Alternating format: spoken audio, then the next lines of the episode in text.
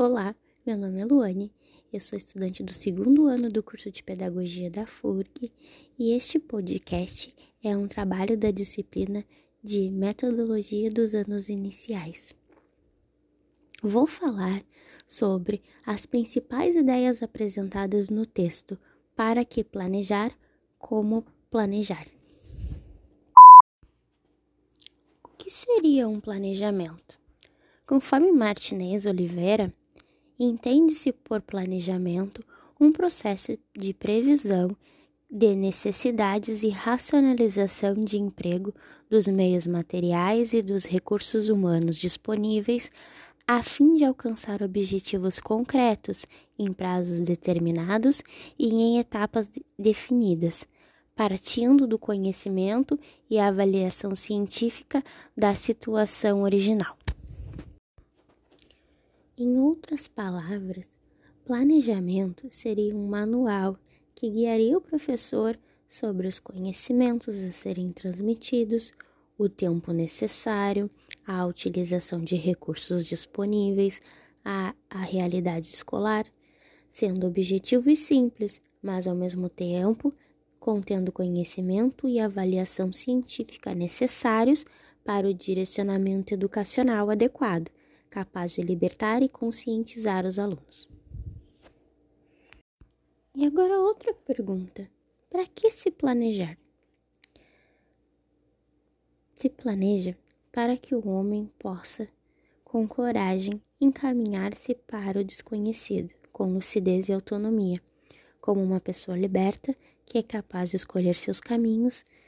Devemos planejar não para tomar um tipo exclusivo de homem, ao contrário, para que o homem possa determinar suas escolhas a partir de seus direitos e das suas possibilidades. Como se planejar?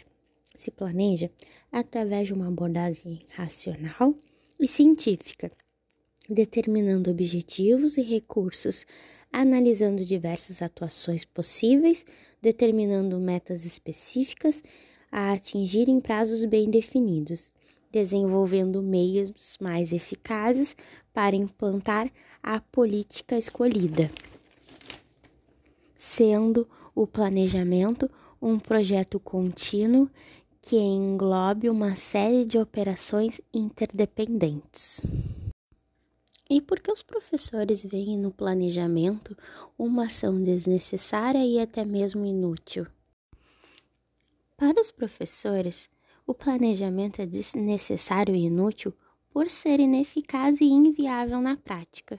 Isto é, para eles, na ação prática, nada acontece do que é planejado, e ele é encarado como algo que existe apenas para satisfazer a burocracia escolar.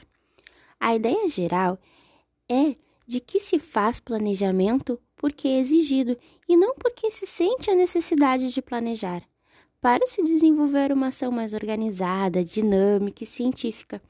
Muitos dizem que tal determinação serve apenas para encher papéis e abarrotar gavetas de planos, que nunca vão ser executados. Outros dizem que servem para direção ou supervisão da escola mostrarem serviço. Para que planejar, diziam os professores? Sempre é a mesma coisa. Nada muda. Eu já sei o que devo ensinar Está tudo no livro. A descrença no planejamento se torna uma crença geral entre os professores.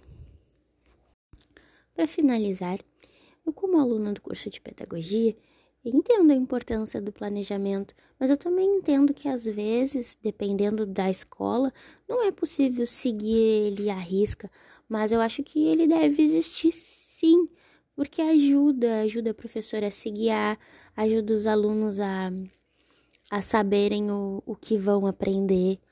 Ele, eu considero o planejamento algo muito importante.